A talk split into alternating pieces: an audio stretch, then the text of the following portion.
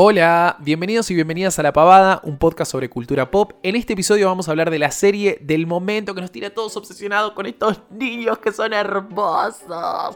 Heartstopper, chicos, Heartstopper está sucediendo. O sea, la vio tu tía, la vio tu abuela, la viste vos, la vio tu prima, la vio todo el mundo. Así que vamos a tener que hablar de esta serie porque realmente es un fenómeno. Yo estuve bastante triste en estos días y Heartstopper fue una, uno de esos momentos en los que levanté. Así que, nada, no tengo mucho para decir porque todo lo dije en el podcast que van a escuchar ahora. Así que como siempre les digo, tenemos mucho para hablar, así que los dejo con el episodio.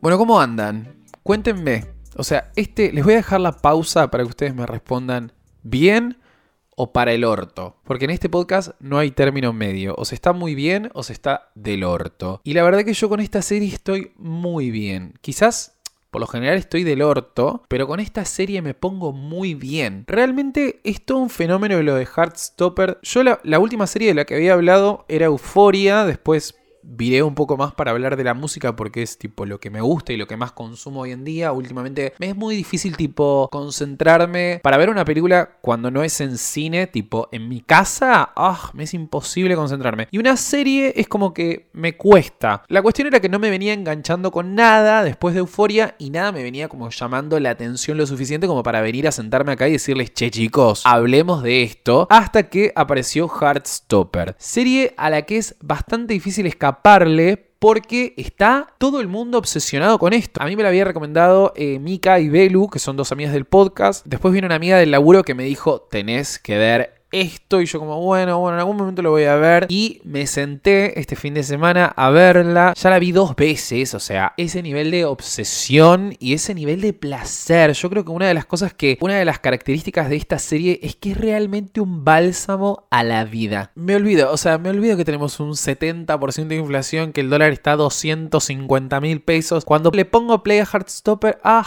me olvido. O sea, realmente una de las sensaciones que me quedó después de ver la serie es que estaba algo que era un algodón de azúcar hecho serie con acento británico. O sea, Heartstopper es Chris Morena meets gays meets Inglaterra. Muy placentera en todos los sentidos, o sea, desde la historia que nos presenta, desde los personajes, desde la puesta en escena, tanto, digamos, cómo se ve la serie, lo que se ve en la serie, la intervención de algunos recursos que tienen más que ver con historietas y novelas gráficas, porque la serie es una adaptación, que ahora si quieren charlamos un poco sobre eso, pero realmente me hizo acordar mucho a una serie que yo había visto en 2016, creo que es Scam, de hecho hay en una de las temporadas una relación homosexual entre dos chicos, que nada, tiene como esa simpleza, pero a la vez esa frescura que se necesitan a veces en las series adolescentes. Yo particularmente soy bastante fanático de los dos estilos. O sea, a mí dame Euforia, dame Gossip Girl, dame Elite, pero también dame Scam, también dame Heartstopper. O sea, yo, a mí dame todo, dame todo. Yo no tengo ningún problema. Dame, dame, dame, dame que yo te consumo. Ustedes saben que a mí las series adolescentes me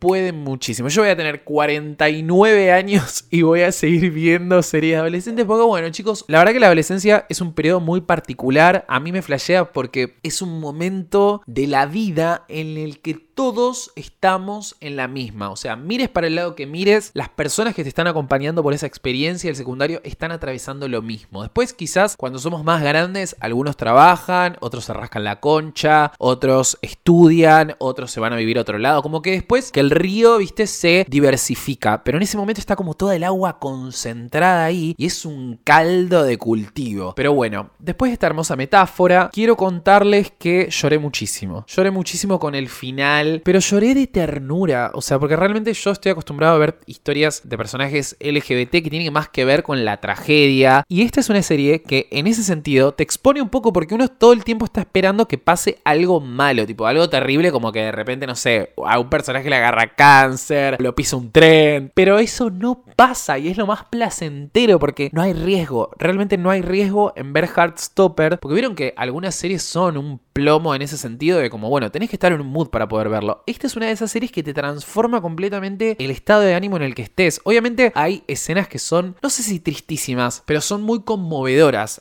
pero bueno, para entrar un poco más en detalle de Heartstopper, es una serie que se estrenó en Netflix el 22 de abril de 2022. Es una adaptación de una novela gráfica que hoy en día creo que tiene 4 o 5 tomos. Está escrita por Alice Osman. Yo la verdad que no tengo cero cultura de las novelas gráficas, entonces no sabría decir cuál es la diferencia entre una novela gráfica y un cómic. La verdad es que para mí la serie había pasado bastante desapercibida, sé que hay mucha gente que es fanática de la novela gráfica, estaban esperando que se estrene la serie, qué sé yo, bla, bla, bla, pero es una de esas series que Netflix te tira muy por debajo de la mesa y de repente se convierte en un fenómeno porque estamos todos obsesionados con estos niños. Básicamente cuenta la historia de Charlie, un niño de 10 años que va a, a Truhan Grammar School. Si ustedes no me entienden, eh, tranqui, porque yo hablo inglés británico como Heaven Music. En el medio tenemos un variopinto de personajes deliciosos. Tenemos un amigo que se llama Tao, que me gusta mucho cómo se viste, pero esos mechones tipo, ah, me hace acordar a cuando yo usaba el flequillo en la época Flogger y ese tipo de pelo se engrasa al toque. Estoy hablando del pibe que tiene el gorro y como los dos mechones para adelante. Después tenemos a él, que es una chica trans que anteriormente iba al mismo colegio que estos chicos, pero ahora va al, eh, como a la versión para mujeres de este colegio, no me acuerdo cómo, cómo se llama el nombre. Después está Tara, que es una hermosa lesbianita que sale con Darcy. Y después está también el amigo Isaac, que pobre, es el gordo al que no le dan tipo ni un poco de argumento. Espero que más adelante pase algo con ese personaje, no porque me parezca graciosísimo, sino porque digo, pobre, el único gordo que hay en toda la serie no le dan bola, boludo. Lo hermoso de esta serie, que ahora igual quiero hablar un poco más de los protagonistas, es que dura 8 capítulos. No solamente dura 8 capítulos, sino que cada capítulo dura media hora. Señores, los aplaudo. Lo que decía que también es hermoso de esta serie es que plantea la relación de estos dos chicos y cada capítulo tiene el nombre de un momento distinto, digamos, de la relación de ellos dos. El primero se llama El encuentro, el segundo La atracción, el tercero El beso, que es como, bueno, obviamente donde se dan su primer beso. El cuarto se llama El secreto, el quinto El amigo, el sexto Las chicas, el séptimo El acoso y el octavo El novio. Es muy hermoso que esté planteado como el inicio de una relación y cómo eso se va desarrollando capítulo a capítulo y cómo Nick que capítulo aparte para Nick. Vamos a hablar de Nick, porque yo sé que hay mucha gente confundidísima. Yo cuando lo vi, me pareció hermoso, pero me pareció hermoso no en un padre Grassy way, sino que me pareció hermoso como, ay, qué tierno, lo quiero abrazar. Ya en el segundo visionado me empecé a confundir. Y yo digo, ¿esto es real? Dije yo, ¿esto es real? Pues la verdad que es un niño muy lindo. Yo recién le decía a mis amigas del podcast que me hace acordar mucho a Ron Weasley, pero un poquito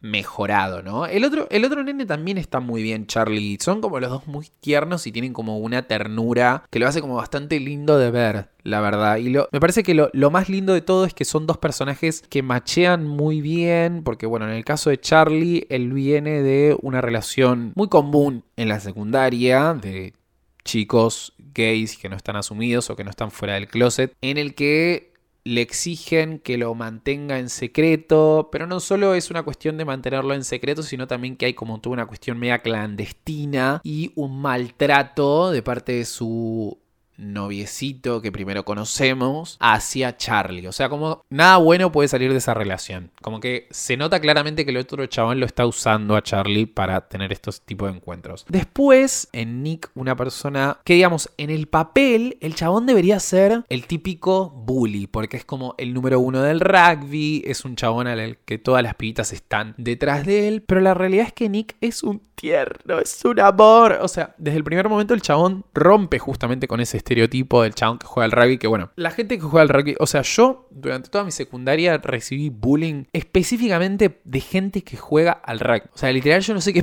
pasa en ese deporte, pero es como que los chabones tipo les enseñan a hacer scrum y a discriminar. Y a medida que va avanzando la serie, como que estos dos personajes se empiezan a involucrar muchísimo más, a Nick se le empieza a generar como dudas, tipo, soy gay, soy bisexual, hay una cosa que quizás me llama la atención, que es que la autora es una mujer. No es por marcar una cuestión de apropiación cultural, que a mí la verdad que me parece una pavada. Pienso que le despierta a esta piba escribir una historia de un romance entre dos chicos. Está bien que dentro del elenco hay otro tipo de relaciones, hay una relación lésbica, hay una relación de amigues que se empieza a convertir en algo un poco más, como dije antes, pero en su esencia Heartstopper es una serie sobre dos adolescentes hombres que se enamoran. Y cuando la veía, me acordaba que en su momento yo me había adentrado mucho en el mundo de las Larrys. Yo no sé si ustedes saben que hay una teoría que dice que Harry Styles salía con Louis Tomlinson en su época de One Direction. Y es una teoría que bancan muchísimas fans. Hay como mucho dato y mucho video alrededor de eso, de miradas, de encuentros, movidas de prensa, de tener una novia allá, otra novia acá, pero en realidad en el fondo como que ellos estaban juntos. A mí lo que me da de pensar es que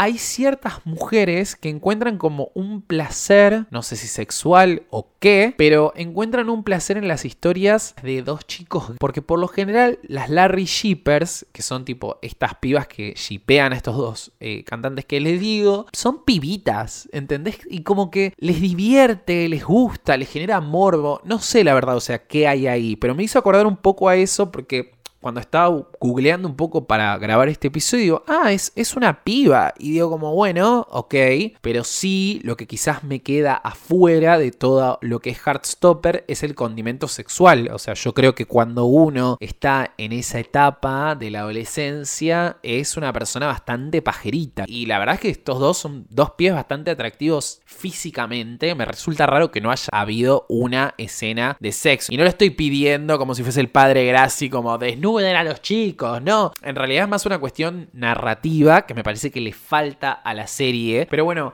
hay cada cosa tan hermosa en esta serie. Realmente, tipo, a mí lo que, lo que me sorprendió muchísimo, primero es encontrarme a Olivia Colman como la madre de Nick, que eso no lo esperaba, tampoco lo sabía, y hace un papel pequeño, pero muy certero. En especial hay diálogos con Nick que son hermosos, o sea, más allá del obvio la escena en la que él sale del closet con la madre, que a mí esa me quebró, pero mal. Pero hay un diálogo en particular de Olivia, que no es ese, donde le dice a Nick con respecto a su relación con Charlie, cuando se están empezando a llevar más, y creo que Charlie va a la casa de Nick, le dice, sos más vos mismo cuando estás con él. Y es como, sí, sí, cásense de una vez.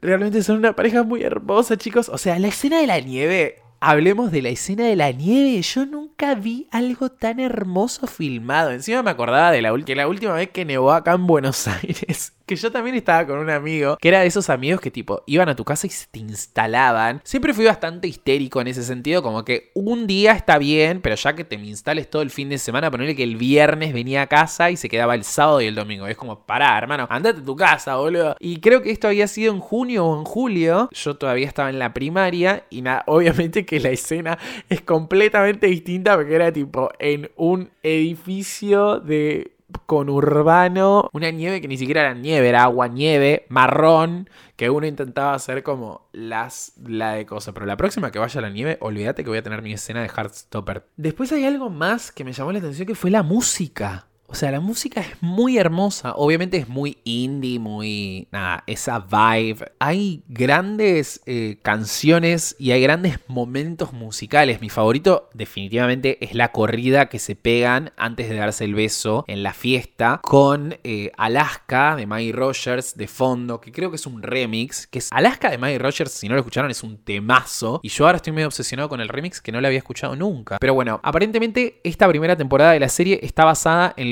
dos primeros tomos de la novela gráfica y quedarían para adaptar parte del libro 3 y el libro 4. Que bueno, Obviamente como Alice, que es la autora, está involucrada en la producción de la serie, adaptó ella algunos capítulos específicamente, podemos, digamos, o sea, puede salir todo bien o puede salir todo Game of Thrones, digamos. La última vez que había un autor involucrado en una serie de televisión adaptación de sus libros terminó siendo el final de Game of Thrones. Así que cuidado, ahí te lo pido por favor, Alice Osman, que no nos cagues la vida. Al día de hoy todavía no está confirmada la segunda temporada. Yo creo que es algo obvio que tiene que pasar porque estamos todos absolutamente obsesionados con Nick y Charlie, que seguramente estos dos actores van a ser como los nuevos It Boys de Hollywood. Tipo, medio que me da que este cast es como desplaza al cast de Stranger Things, que se acuerdan que en su momento estábamos como todos obsesionados con esos niños y de repente fue como el meme de la oveja de los Simpsons. Quítate tú. Y ahora estamos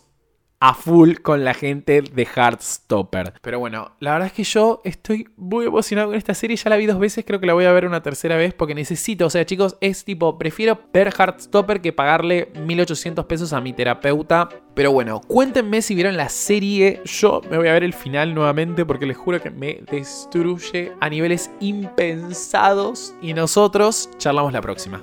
Bye.